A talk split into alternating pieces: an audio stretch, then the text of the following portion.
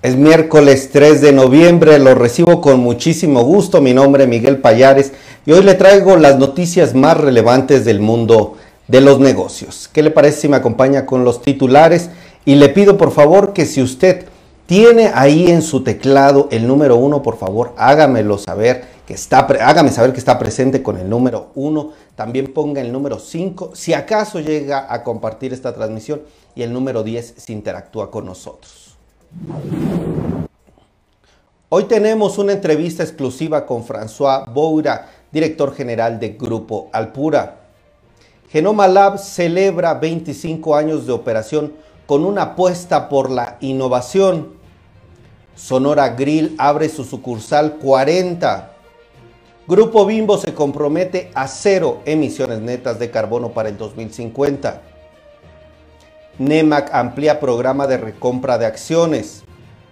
Sanciones hasta por un millón de dólares a escuderías por el mal uso de marcas. De acero abre oficina en Washington, D.C. para ampliar presencia en Estados Unidos.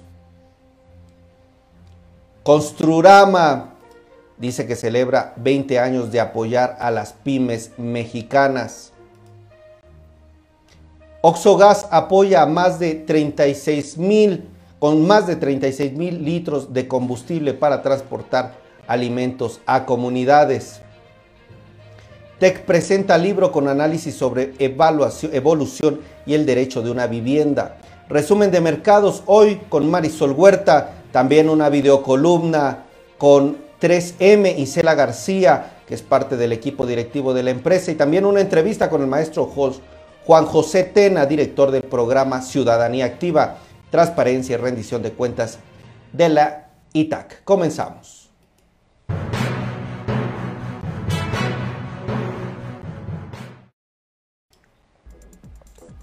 Hago una pausa para agradecer a las personas que están presentes. Gracias Angelina por estar comentando. Gracias a Nayadía también que está presente y nos dice 1, 5 y 10. Gracias por compartir y también a Josefina Graciela. En un momento más agradeceré personalmente a todas las personas que están por aquí comentando. Pues, ¿qué le parece si comenzamos con el noticiero, con la información de negocios? Fíjese que Genoma Lab está celebrando pues su aniversario, aniversario importante, fechas importantes para la empresa, celebra 25 años de operación y dice que está apostando por la innovación. Así lo dice la empresa a través de un comunicado. Esta multinacional mexicana dice que ha consolidado un modelo de negocios resiliente a partir de un portafolio diversificado con más de 40 marcas, con un sólido posicionamiento de liderazgo en las categorías de cuidado personal y medicamentos de libre ventas, la sostenibilidad, el compromiso con las comunidades y la optimización de procesos para hacer cada vez menos impacto están hoy, dice Genoma, en el centro de su estrategia de negocios. Y bueno, ellos dicen que están celebrando estos 25 años con mucho gusto y con un sólido posicionamiento en 18 países del continente y son una de las multinacionales con mayor perspectiva de crecimiento, dice así la empresa. Pues 25 años no se dicen, se dicen fáciles, pero se requiere mucho tiempo. Ahí Jorge Break, el CEO de Genoma Lab, dijo que celebre, celebran este aniversario más fuertes que nunca, con una mayor flexibilidad y resiliencia después de atravesar por un enorme desafío que ha sido la pandemia. Hago una pausa para agradecer a las personas que están comentando. Gracias a todos de verdad por estar aquí. Saludo con muchísimo gusto por ejemplo, veo que está María de Los Ángeles, Sony Campuzano. Muchas gracias, Sonia, por estar aquí. Gracias por comentar, Angelina, y a las personas que están. También veo a David Koch. Saludos, David Couto. ¿Cómo estamos? Gracias. ¿Desde dónde nos saludas? Por favor, ayúdanos a comentar. Y vámonos ahora sí con más información. Sonora Grill Group está abriendo su sucursal 40 este grupo restaurantero mexicano está celebrando sus 18 años abriendo este espacio frente al Ángel de la Independencia.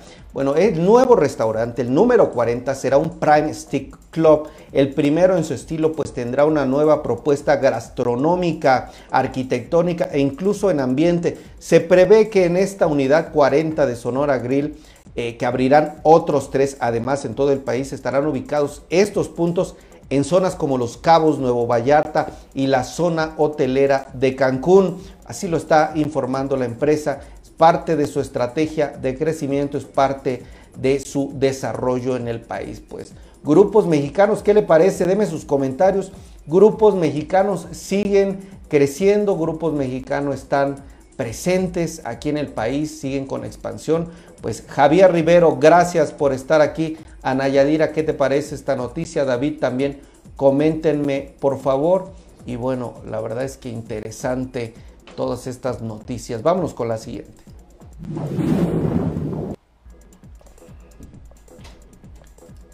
Grupo Bimbo está informando que se compromete a cero emisiones netas de carbono para 2050 a lanzar su nueva plataforma de sustentabilidad. Es un nuevo compromiso de cero emisiones de este grupo, que es un parte de un esfuerzo de sostenibilidad de la firma que dirige el empresario Daniel Servitje. Dicen que, bueno, para la naturaleza se ha desarrollado este objetivo o este, toda esta estrategia en el marco de una iniciativa que está buscando impulsar todo el tema de la sustentabilidad. Hay tres objetivos globales intermedios definidos en el camino a cero emisiones netas de carbono que contemplan diferentes temas. Por ejemplo, la eliminación de alcance 2 o 0 emisiones indirectas relacionadas con la electricidad comprada y utilizada para la empresa para el 2050, así como la reducción del 50% del alcance 1 o 0 emisiones directas y del 28% del alcance 3 u otras emisiones indirectas para 2030. El compromiso de cero emisiones netas de carbono es el primero de una serie de metas ambiciosas, dice el Grupo Bimbo, que tienen y que han definido en su nueva plataforma de sustentabilidad, que entiende que además por cumplir con su compromiso de alimentar un mundo mejor, está tomando estas acciones. Pues ahí está el compromiso. ¿Qué les parece? Denme sus comentarios. Vámonos con la siguiente información.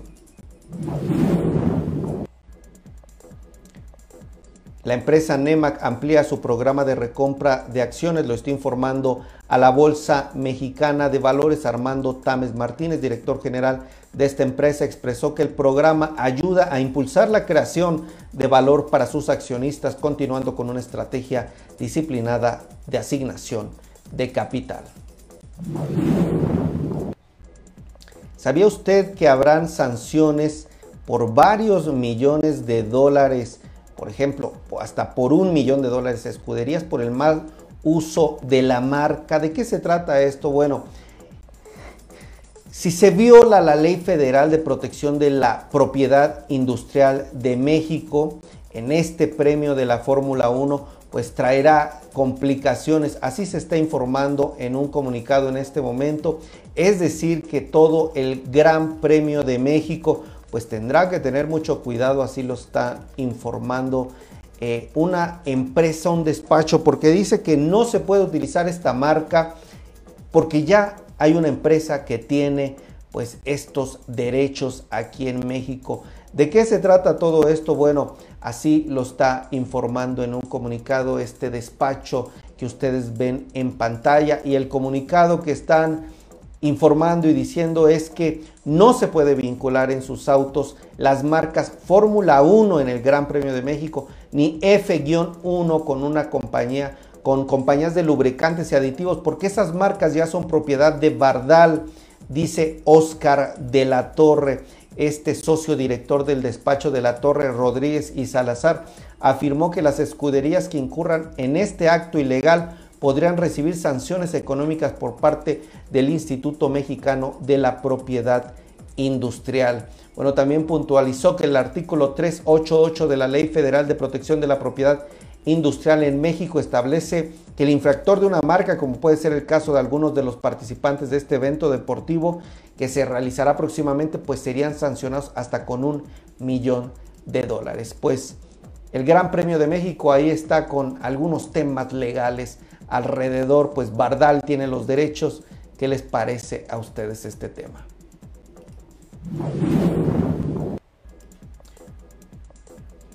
Vámonos con más información sobre Construrama. Celebra 20 años de apoyar a pymes desde el 2001. Cemex y Construrama dicen que han impulsado el crecimiento de más de 2.200 empresas familiares en temas de innovación, desarrollo y gestión de negocio. Construrama actualmente cuenta con más de 2.200 socios expertos en México, con cobertura en 800 ciudades a lo largo y ancho del país. Adicionalmente tiene ya 485 socios en países como Colombia, Costa Rica, El Salvador, Guatemala, Nicaragua, Puerto Rico y República Dominicana.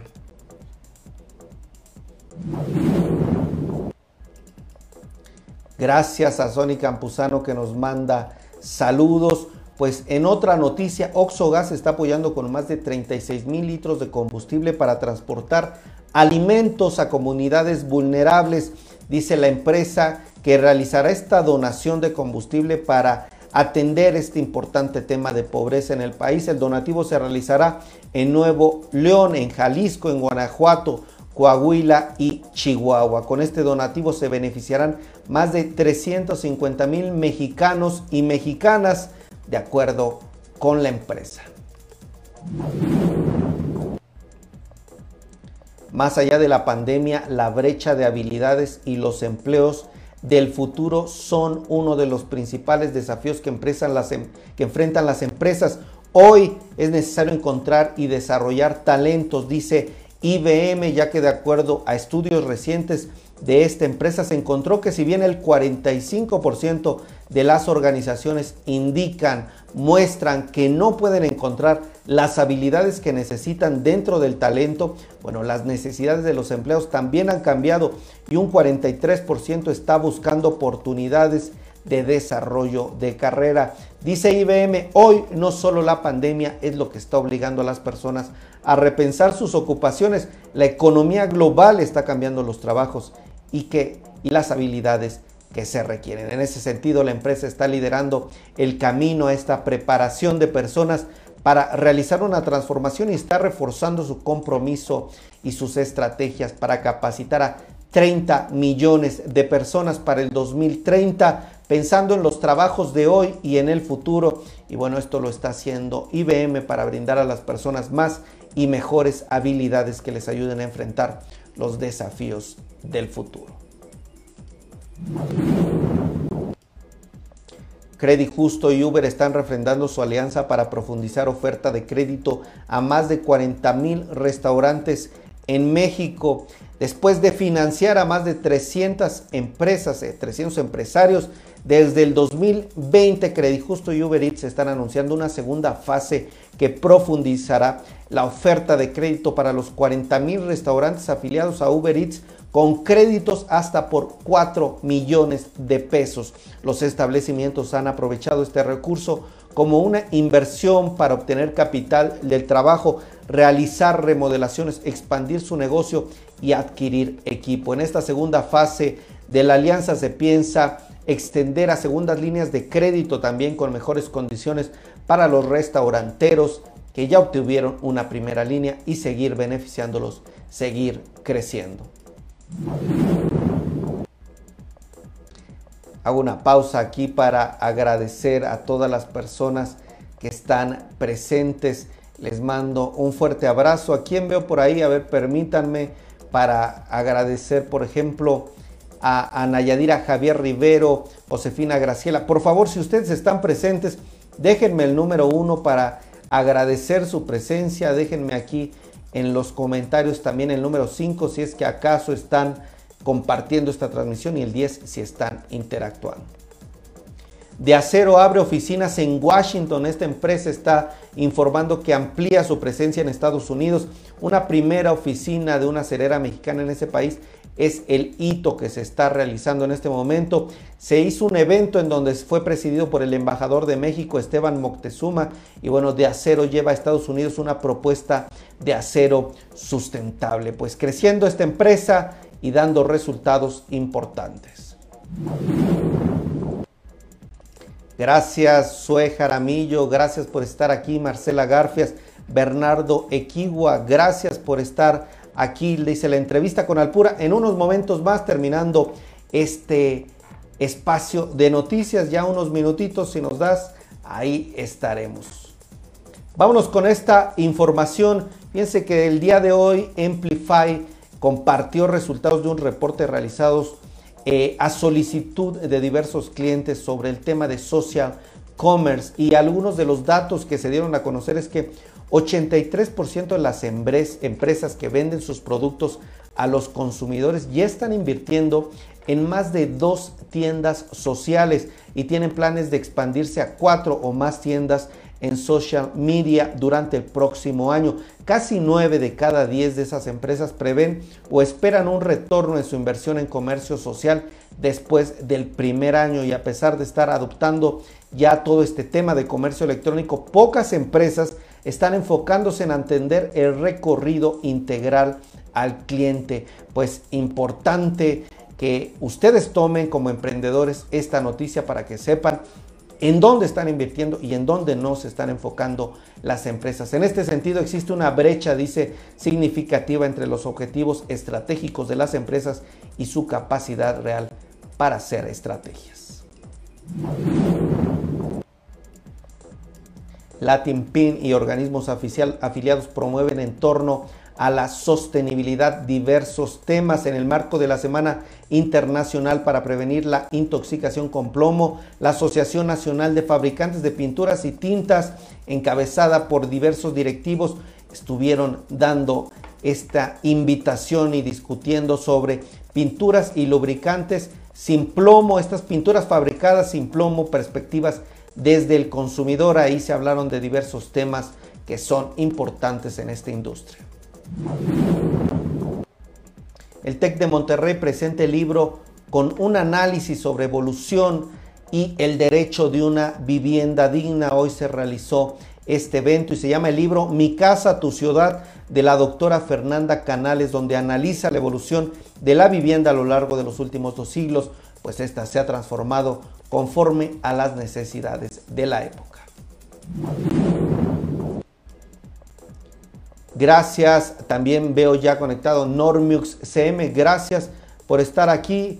Díganme por favor alguien más que esté aquí presente para agradecer y si es que nos hacen favor también de compartir este espacio. La CEMOVI, Inter MX y Waze están colaborando para proteger la seguridad vial de las y los conductores. Bueno, a través de Waze, Mobi e Inter MX emitirán diversos mensajes de seguridad vial de acuerdo con las características de las vialidades para las que circulen las personas conductoras con propósito de salvar la vida. Así lo están informando las empresas. De acuerdo con la Secretaría de Movilidad de la Ciudad de México, es fundamental concientizar a las personas sobre los distintos usuarios de este importante medio de transporte Waze. Ahora sí, veo que están comentando sobre la pregunta, sobre la entrevista con Alpura. ¿Qué les parece si me acompañan con ella?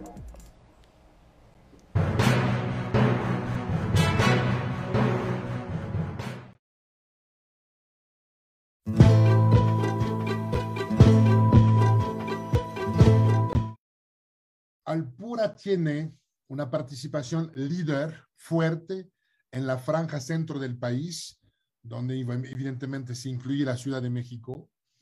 Es una, una empresa de primerísimo nivel en cuanto a este, su tamaño, su masa crítica. No puedo, lamentablemente, siendo una empresa privada, decirte cuánto facturamos, pero sí te puedo decir que una tercera parte de los mexicanos hoy son consumidores de Alpura.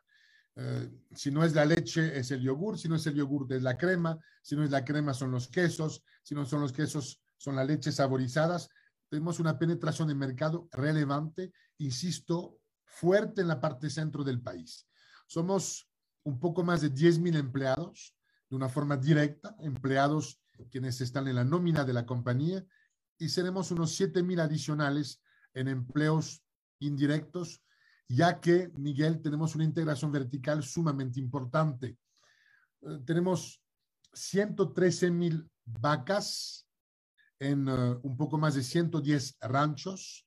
La integración vertical que tenemos desde la producción de nuestra leche hasta la comercialización y el contacto con el consumidor nos permite eh, llevar a cabo una de las obsesiones, positivamente hablando, que tenemos, que es la calidad de los productos.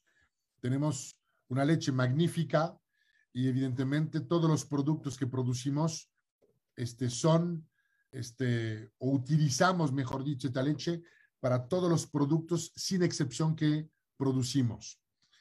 Entonces, este, muchos ranchos, más de 110, muchas vacas, con el cuidado que eso asume, alta calidad de los productos eh, y una, un grado de, también de, de sofisticación y de cuidado en los procesos de transformación, un grado muy alto de cuidado de estos procesos de transformación en las diferentes categorías en las cuales estamos para ofrecer al, a nuestro consumidor y a nuestros clientes productos ganadores de altísima calidad.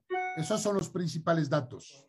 Tenemos realmente cuatro plantas de producción, Miguel, una en Delicias, en Chihuahua, una en San Luis Potosí, donde producimos nuestros quesos bajo las marcas Alpura y la marca Carranco, una adquisición realizada hace cuatro años aproximadamente, una marca que solía ser local, muy fuerte en la región potosina, pero que estamos ampliando a otros territorios del país, en particular la franja centro del país, donde tenemos fortaleza en nuestra distribución.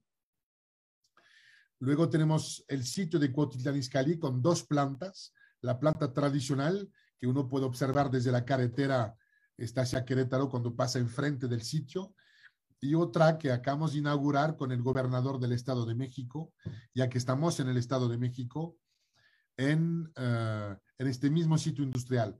Esta planta le llamamos La Torre, una planta con última tecnología, un sitio precioso, nuevecito, en el cual invertimos más de 600 millones de pesos. Entonces, realmente tres sitios, pero cuatro plantas. Y tenemos un macro centro de distribución para ofrecer un gran servicio a nuestros clientes al coste el más competitivo posible en Tepozotlán. Una superficie muy importante con uh, muchos andenes, una cámara fría de última generación, muy poco, muy poco consumidora de agua, este, para evidentemente respetar nuestra cadena de frío y ofrecer a nuestros clientes, una vez más, los productos de la mejor calidad posible, este, con la mejor distribución posible en cuanto a fill rate y con un costo de operación que sea el más competitivo posible.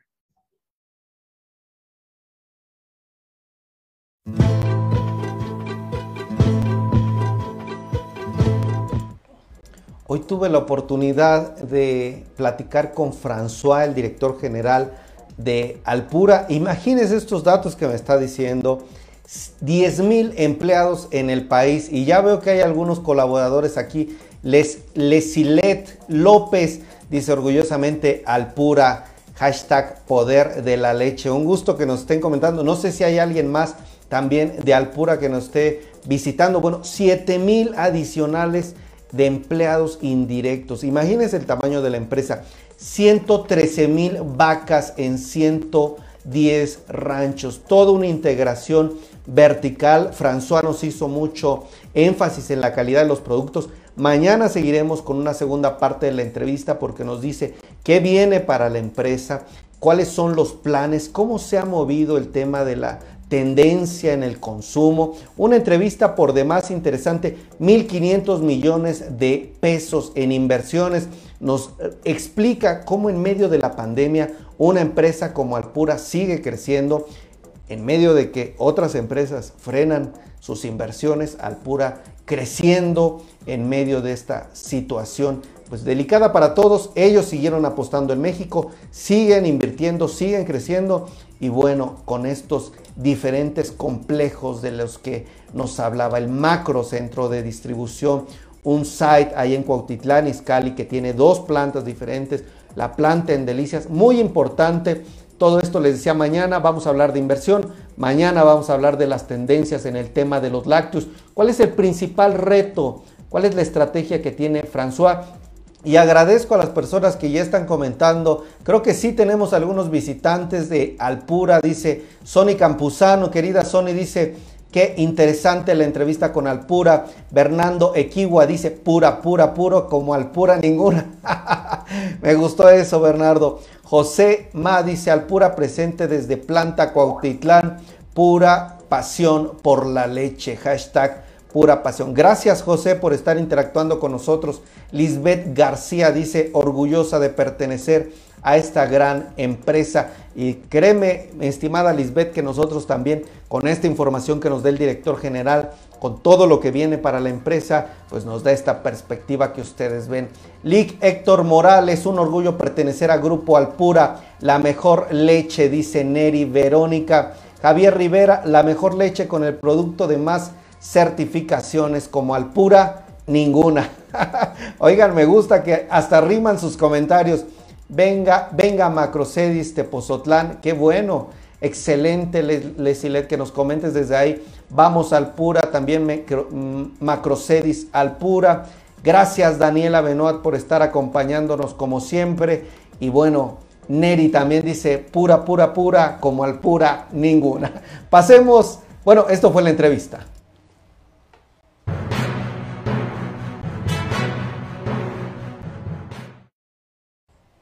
Hay una entrevista, ahora una videocolumna interesante. 3M nos está compartiendo Isela García, ella es directiva de en Latinoamérica y México, en diversas áreas de recursos humanos, operaciones, gente. Ella dirige estas áreas. Vamos a ver qué nos dice una líder importante en estas tendencias de recursos humanos, operación.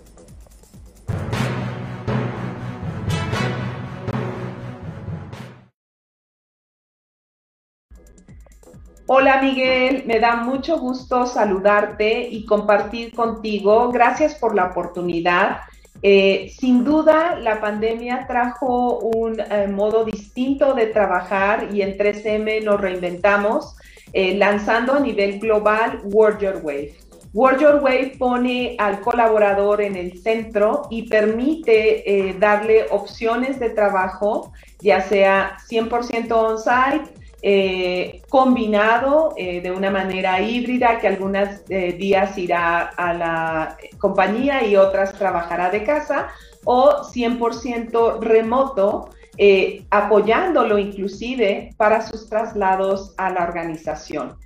todo en alineación y en cumplimiento con la legislación laboral entonces estamos eh, muy emocionados de eh, apoyar al empleado en esta nueva forma de trabajar que es World Your Wave y que es un proyecto que se está lanzando a nivel global en 3M, donde la confianza es la base fundamental de este proyecto.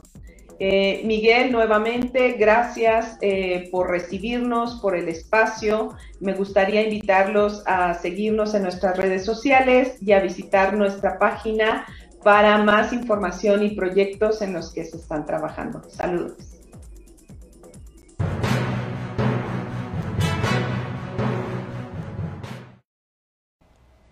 Gracias a 3M que nos está dando esta información importante, esta videocolumna. Gracias Connie Villeda te recibo con mucho gusto aquí en esta transmisión en vivo. Son las 5.28 de la tarde. Estamos aquí desde la Ciudad de México. También a Nayadira, gracias, dice saludos. Isela y gracias a Quiroz Emanuel que sigue con la frase que nos gustó. Pura, pura, pura, como al pura ninguna.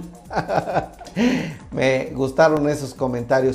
¿Qué le parece? Estamos a unos minutos más de comenzar con Marisol Huerta, ella es analista senior del Banco B por más, nos va a hablar de cómo le está yendo a los mercados, cuál es la información relevante en el mundo de los negocios. Y antes de continuar con ella, permítanme decirles que eh, hay mucha información relevante hoy aquí en Ideas de Negocios. Nos está llegando información, por ejemplo, que Air Canada es reconocida como una de las 50 empresas más comprometidas en el mundo en diferentes aspectos eh, y ella es una de las aerolíneas que sigue ganando reconocimientos por ser uno de los mejores empleadores a nivel global por el conocimiento que tiene de los empleados y demás actividades. También nos están informando a través de un comunicado, bueno, de diversas acciones y diversas empresas que están eh, teniendo crecimiento en este momento. Por ejemplo, Crejana, esta empresa, esta startup que se enfoca en la educación en línea, dice que está transformando la experiencia educativa universitaria y está informando de algunos cambios importantes. Dice su directivo, siguen consolidándose como un aliado estratégico de las universidades de la región para seguir acelerando y seguir con un ecosistema educativo tecnológico fuerte. Pues así Crejana dice que seguirá apostando por las universidades. Van a escuchar mucho de este nombre Crejana porque sigue pues dando de acá hablar, sigue eh, generando interés por todo esto que está desarrollando en el mundo online la capacitación. Y bueno, ahí está la noticia. También nos dicen de último momento que el Tecnológico de Monterrey está convocando a que ustedes como mujeres participen en el premio Mujer Tech 2022. Sería el décimo año consecutivo en donde el TEC de Monterrey busca visibilizar, premiar el talento de las mujeres como ustedes, de todas las comunidades aquí en el país, en diferentes instituciones, ya sea del TEC de Monterrey, de TEC Milenio, de TEC Salud, de sorteos. TEC. La convocatoria está abierta del 21 al 26 de noviembre para este importante tema, pues ahí la empresa, más bien la Universidad TEC de Monterrey sigue informando sobre esto. Ahora sí, ¿qué les parece? Ya me dicen que está mi querida Marisol Huerta. Vámonos con el resumen de mercados y saber qué está pasando con el dinero.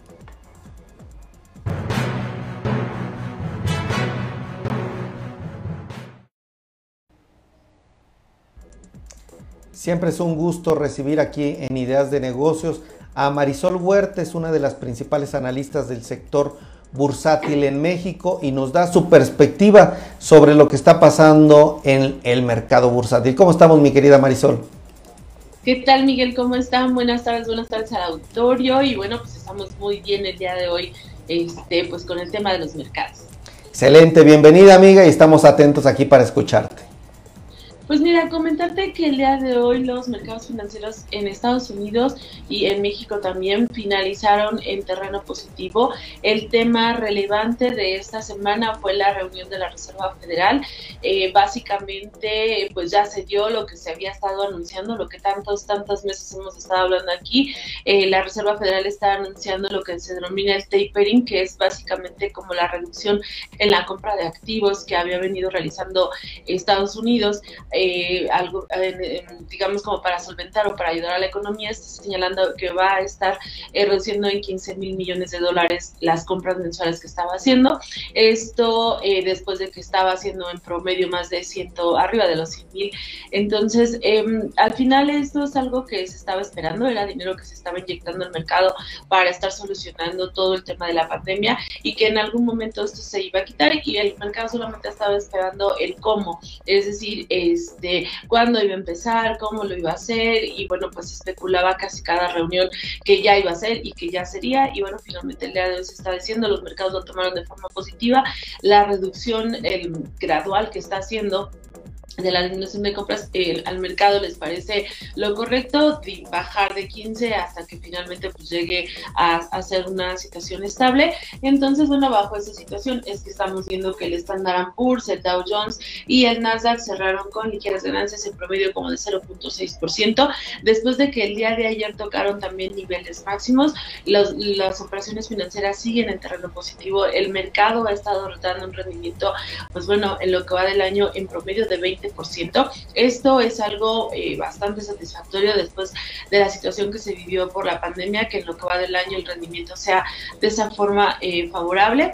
Eh, se habla del apetito que existe por las emisoras, por un desempeño futuro bien. hay mucho temor, o hemos estado hablando también de que podría estarse reduciendo un poquito eh, las compras en los mercados por este tema que hay también de, suministro, de los problemas de abastecimiento que se está generando sobre todo en la parte de China y Europa. Sin embargo, pues bueno, hasta el momento vemos que en Estados Unidos eh, las empresas no han resentido tanto como, como se estaría esperando. También el tema de inflación es algo que, que presionaría hacia adelante. Las empresas están dando a conocer de alguna manera resultados favorables. Seguimos en la temporada de reportes en Estados Unidos. Al momento han reportado cerca de 270 emisoras, las utilidades están 82% arriba de lo que se estaba esperando, estamos en la parte prácticamente final, esta semana serían alrededor de 170, eh, las compañías que den a conocer sus cifras y bueno, pues ya hacia la siguiente semana empezar también a ver que, cómo estaría eh, comportándose el resto de las compañías. Sin embargo, hasta ahorita el balance va positivo y los inversionistas pues empiezan ya a descontar eventos de fin de año. En el caso de México, la siguiente semana vamos a tener el tema del Buen Fin, que va a estar iniciando esta campaña de, de incentivación para la parte del consumo. Y en Estados Unidos, recuerda que la parte fuerte es hacia la tercera semana del mes de noviembre con el Black Friday. Sin embargo, las expectativas este, se ven positivas, se ve un consumo fuerte. Eh, en el caso de Estados Unidos, la situación del empleo se ve bastante bien. El día de hoy salió el dato del ADP. El viernes vamos a conocer cifras de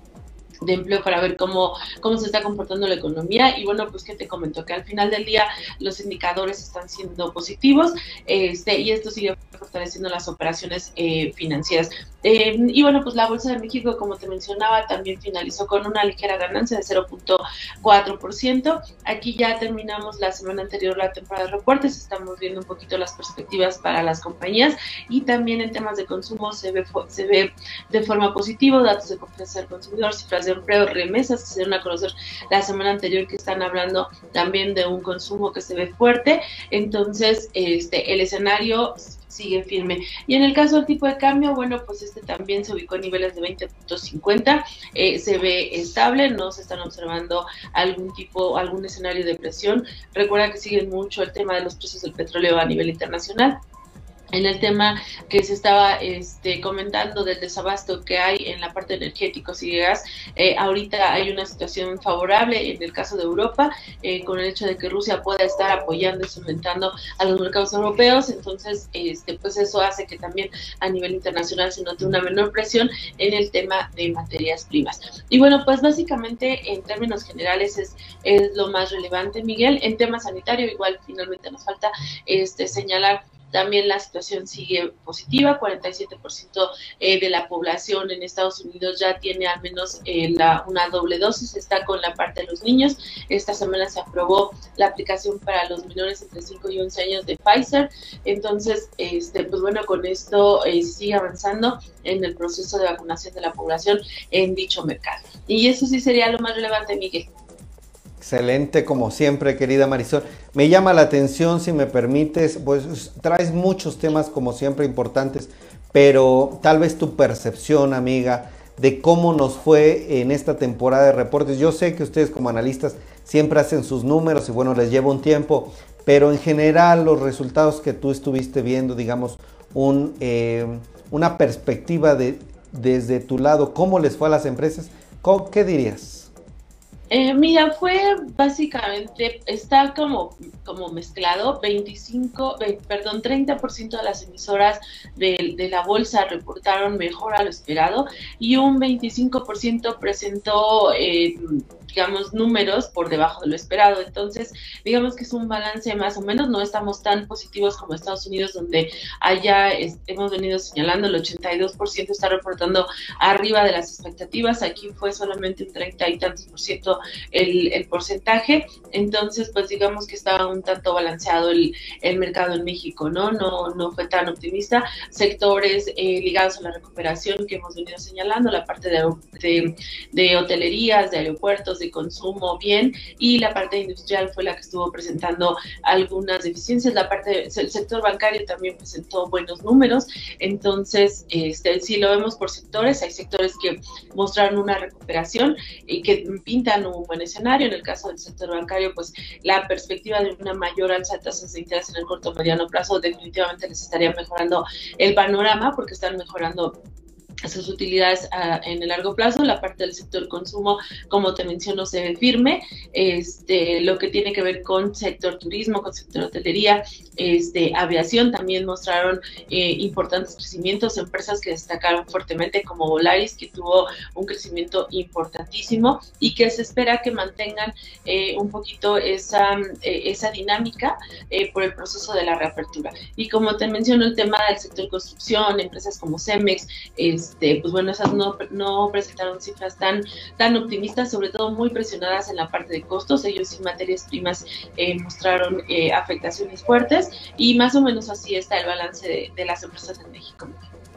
Interesante, entonces 30%, solamente una tercera parte mejor, bueno, ni siquiera una tercera parte, solo 30% de las emisoras que están en la Bolsa Mexicana de Valores reportaron mejor de lo esperado, 25%, o sea, eso sí es un cuarto de las empresas, de las emisoras por debajo, híjole, entonces, como bien dices, esta referencia a Estados Unidos donde el 80 y tantos por ciento pues les fue bien. Marisol, eh, para ya la última pregunta, está tanto el tema de la vacuna que le has dado seguimiento importante, ya nos sigues dando avance. ¿Cuál es tu perspectiva? Ya este tema de la pandemia ya está cediendo, estamos, digamos, se puede interpretar como la, las fases finales o, de todos modos? No, fíjate que debemos de seguir cautelosos y aquí recordarles como siempre a todos que la pandemia, eh, o sea, no, no se ha erradicado. Justo el día de hoy las noticias a nivel internacional en el caso de China estaban hablando de que estaban teniendo incrementos, nuevamente estaba subiendo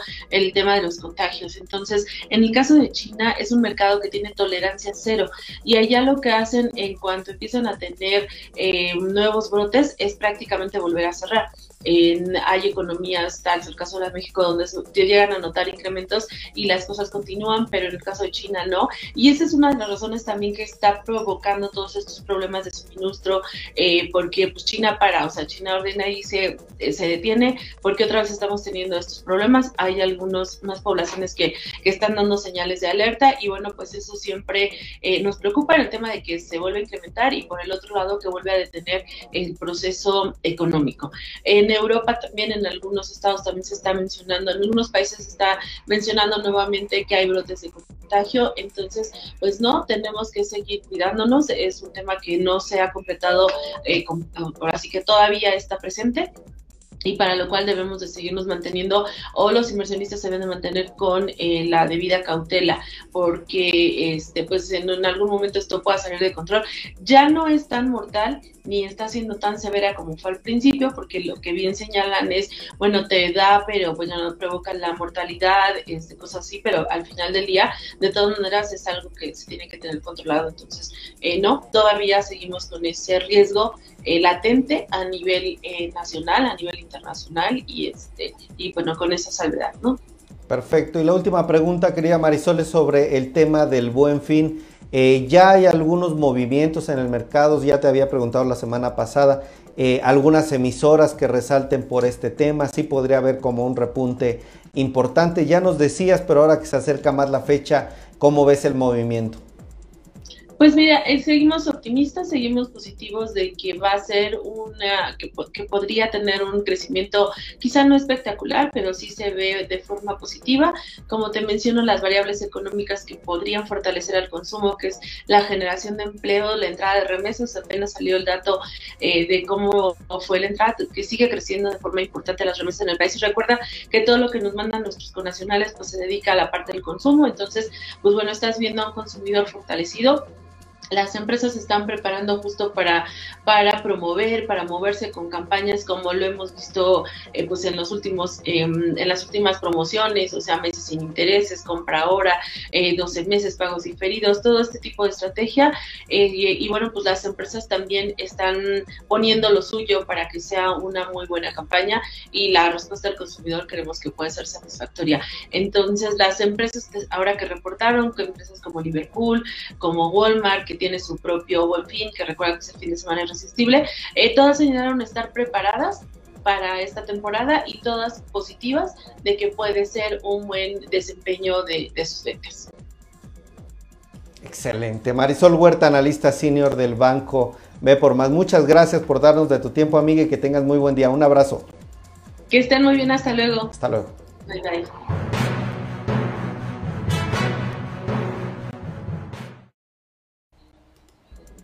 Agradezco a mi querida Marisol Huerta. Siempre es interesante, ¿no les parece?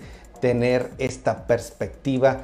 y es analista senior del Banco B. Por más, ¿qué les parece si me acompañan ahora a mi entrevista del día?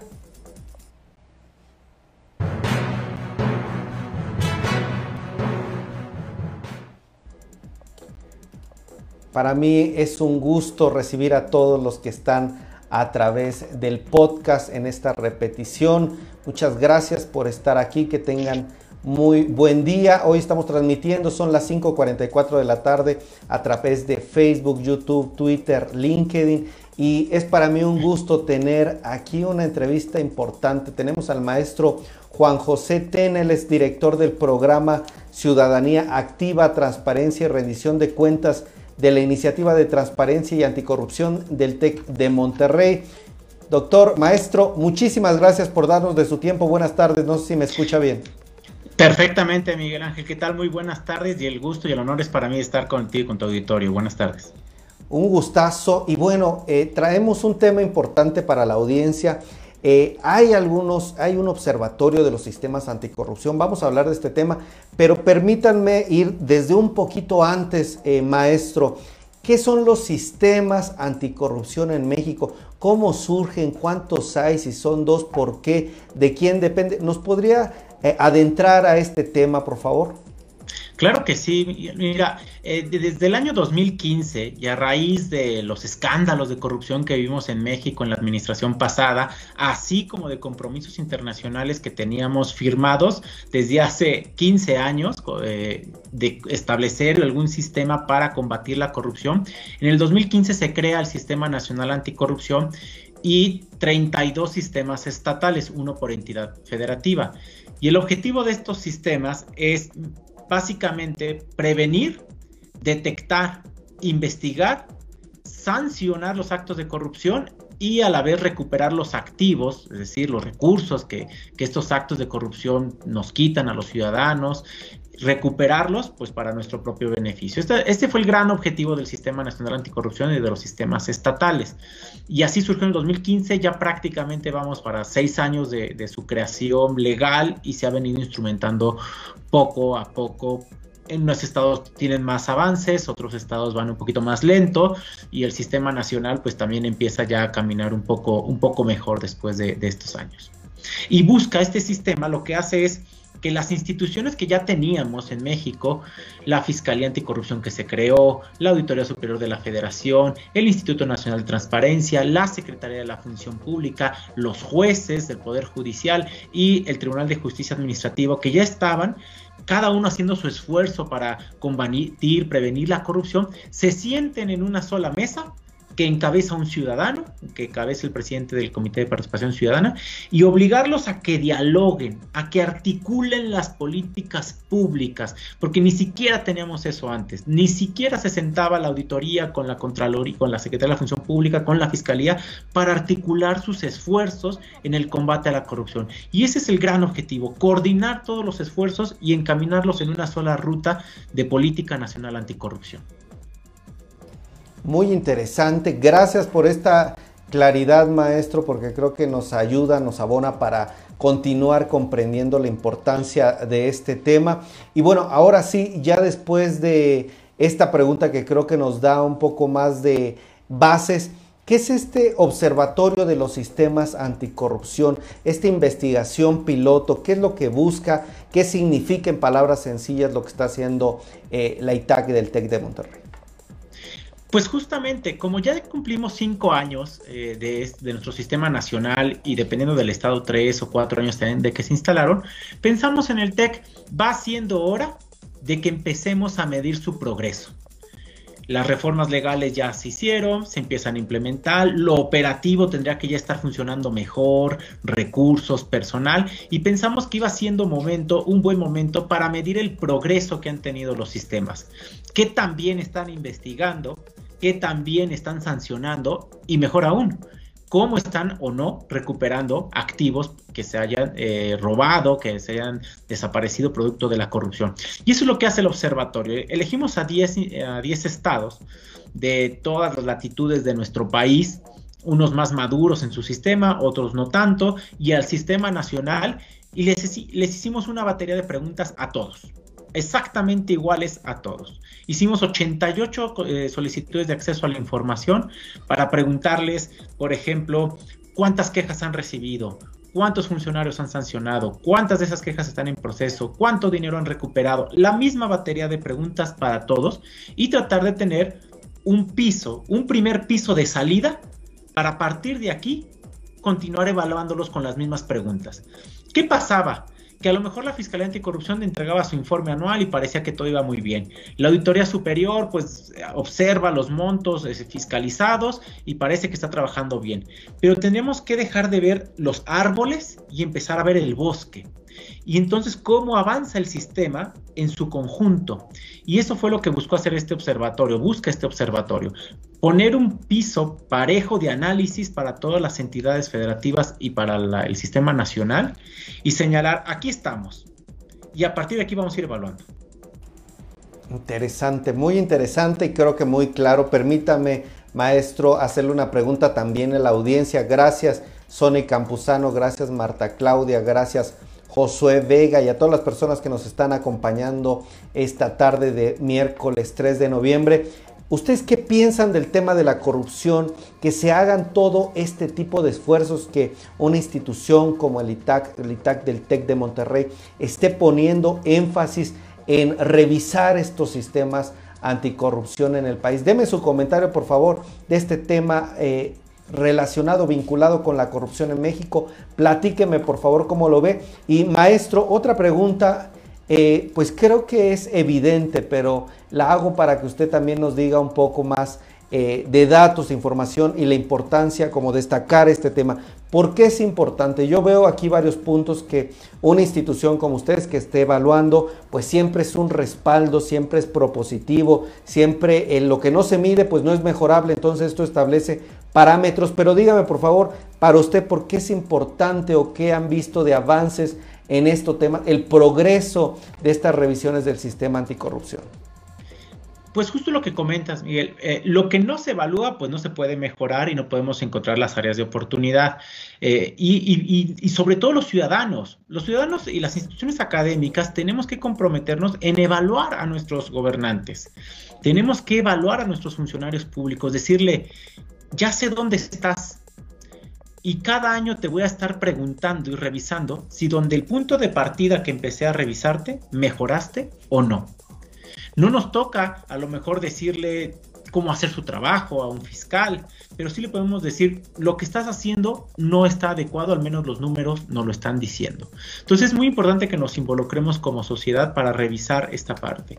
Y segundo, también eh, paradójicamente, a pesar de que pudiera verse como que los sistema, el sistema nacional anticorrupción y los estatales están tardando mucho en engrasar su maquinaria para que nos den resultados a los ciudadanos, también nos permite agarrar una bocanada de paciencia a los ciudadanos, saber dónde están los errores, mostrarlos, remarcarlos, pero también decir a nuestras autoridades, no está tan mal la ruta, vamos muy lento, necesitamos mejores resultados. Pero en un país donde estamos acostumbrados a que las políticas se desechen cada seis años, la educativa, la energética, lo estamos viendo, la de seguridad, tendríamos que empezar a decir, nuestras políticas como el combate a la corrupción tienen que aguantar 15 años. Y la vamos a ir midiendo, pero la hoja de ruta no la podemos cambiar. Ya tenemos una hoja de ruta, afinémosla, mejoremos cómo estamos gastando gasolina en esta, analogía, pero no cambiemos la ruta, porque si no vamos a seguir sin avanzar. Entonces es muy importante sí fortalecerlo, sí de señalar dónde están los errores, pero también que tengamos paciencia y saber que poco a poco se tiene que ir avanzando.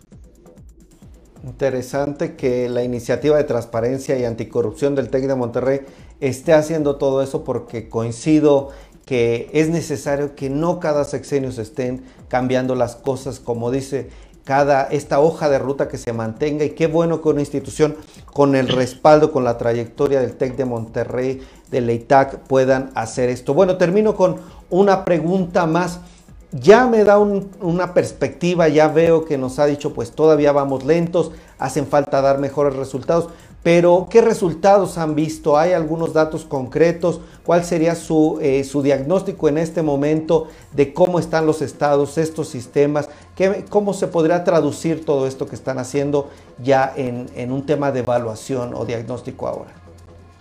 Claro que sí, mira, el primer hallazgo, y este sí es general de todas las instituciones que evaluamos, el, primer hallazgo que, podemos compartir es, tenemos un déficit de transparencia y de datos proactivos. Es verdaderamente complicado acceder a la información que generan las instituciones, que te la entreguen y luego que te la entreguen pues más o menos comprensible. Entonces, ahí hay un área de oportunidad enorme porque el primer eslabón de la participación ciudadana y de la mejora en las políticas públicas es la información, son los datos.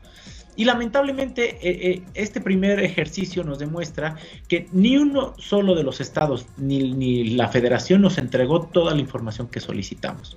Algunos llegaron al 80%, al 70%, poquitos más, poquitos menos, pero no nos entregaron toda la información. A pesar de que hicimos 88 solicitudes, 45 recursos de revisión, no se entregó. Entonces ahí hay un área de oportunidad enorme porque no están capacitando las instituciones a sus áreas de acceso a la información. Y yo no sé, pareciera que no hay conciencia de la importancia de que los ciudadanos accedamos a la información.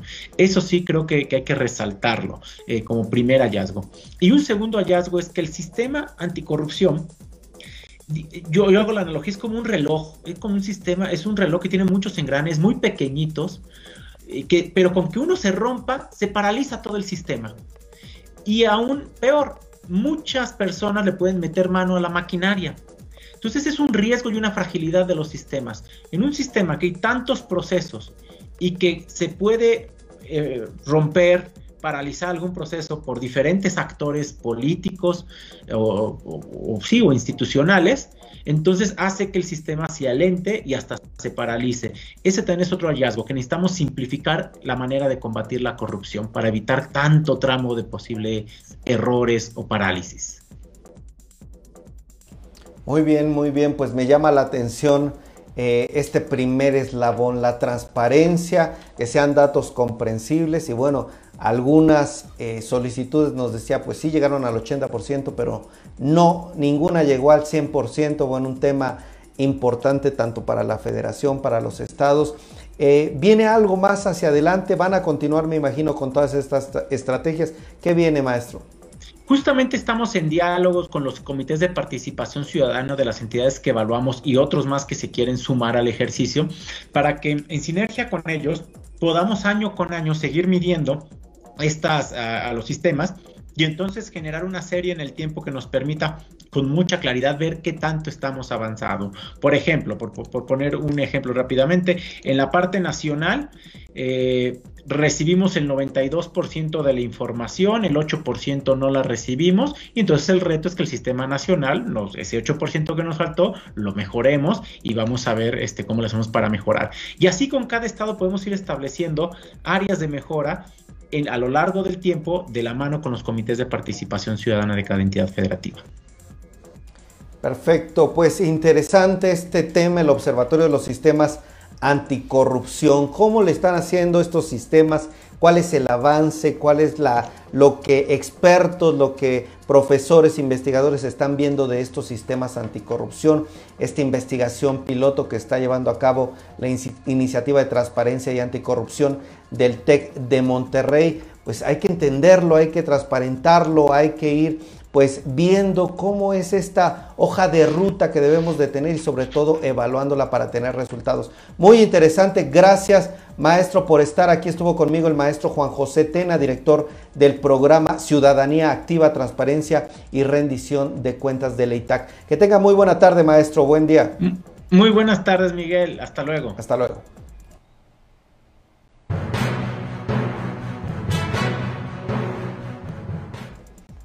Pues agradezco a todos, tanto a Marta Claudia, Nayadira, dice, ojalá pudieran hacer algo concreto para terminar con la corrupción, dice en su comentario Marta Claudia, Nayadira, excelente, dice, desafortunadamente en México hay mucha corrupción, es una situación grave. Gracias, Sony Campuzano, gracias, Josué Vega y a todos los demás que estuvieron por aquí. Pues así llegamos al final de esta transmisión, son las ya a unos segunditos de que sean las 6 de la tarde. Yo me despido con muchísimo gusto y lo invito a seguirnos en punto de las 5 de la tarde aquí en Ideas de Negocios. Mi nombre es Miguel Payares. Mañana lo espero con más y muchas más ideas de negocios.